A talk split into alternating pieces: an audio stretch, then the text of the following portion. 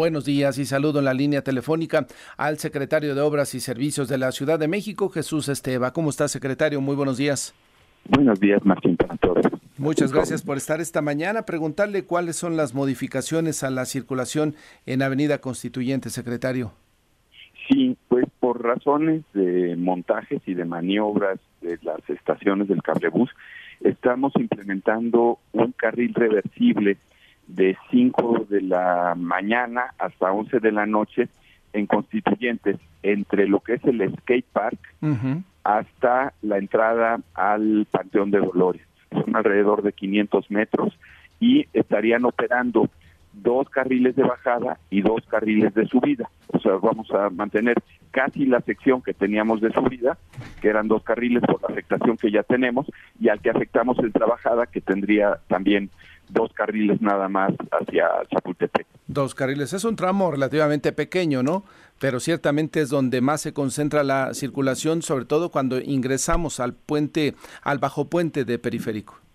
Así es. Eh, es un tramo, como bien indica, eh, reducido. Sin embargo, pues cualquier afectación que tengamos sobre constituyentes es importante, entonces por eso agradecemos que, se difunda esta información para que pues se tomen las previsiones y se puedan también tomar algunas rutas alternas. Aquí estamos hablando que esta afectación calculamos entre seis y ocho semanas, esperemos que sean seis o menos, vamos a, una vez que iniciemos los montajes, las maniobras de montaje, eh, vamos a ver realmente el rendimiento pero pues eso es lo que estamos calculando. Ya iniciamos eh, parte de estas maniobras de montaje con una grúa más pequeña la semana pasada y ahorita sí ya requerimos la grúa grande para, para empezar a montar lo que es la estación, todo lo que es el equipo electromecánico sobre los mástiles de, de concreto que ya están construidos. Y es justamente la estación que va a estar ahí a un lado del skate park.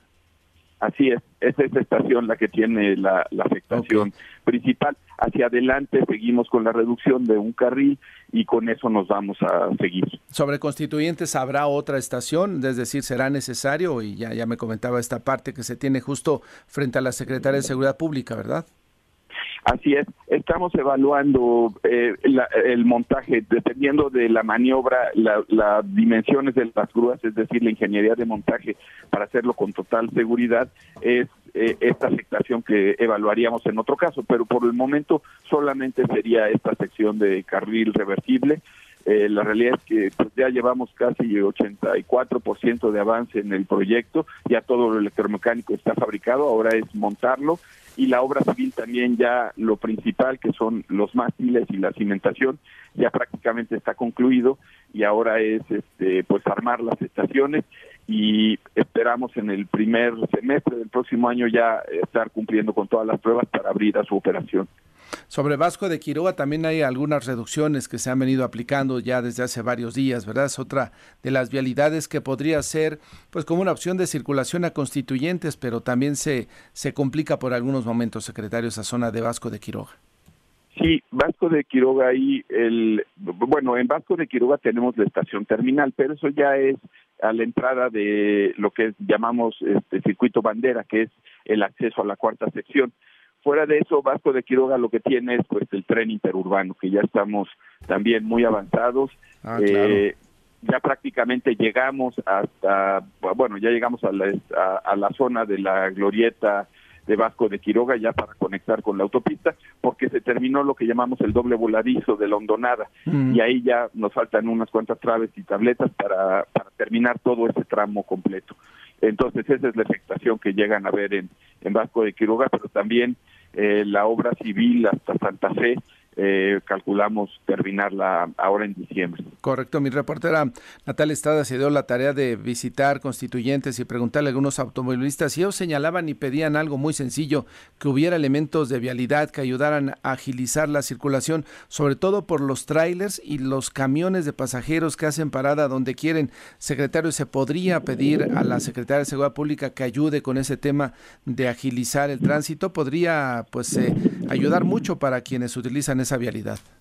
Cuenten con ello. Ahora veo eh, el operativo, eh, inclusive eh, Paulino, el director general y el subsecretario de, control de tránsito eh, lo han estado le han estado dando seguimiento inclusive lo anunciaron pero ahora confirmo este, también con nuestra logística que estén operando en sitio. Ayudaría bastante porque hay bahías que se construyeron justamente para que el transporte público ahí haga parada pero luego utilizan más carriles y bueno ya ya ya para qué le cuento lo que ahí sucede pues seguiremos muy atentos secretario si le parece seguimos conversando en el futuro sobre todo el tren interurbano. Me dice que también ya van avanzando en ese verdad Sí, ahora denominado tren del insurgente, ya va muy avanzado de la salida de lo que llaman bitúnel, que es el tramo donde comienza la intervención de la Ciudad de México, de ahí hasta Santa Fe.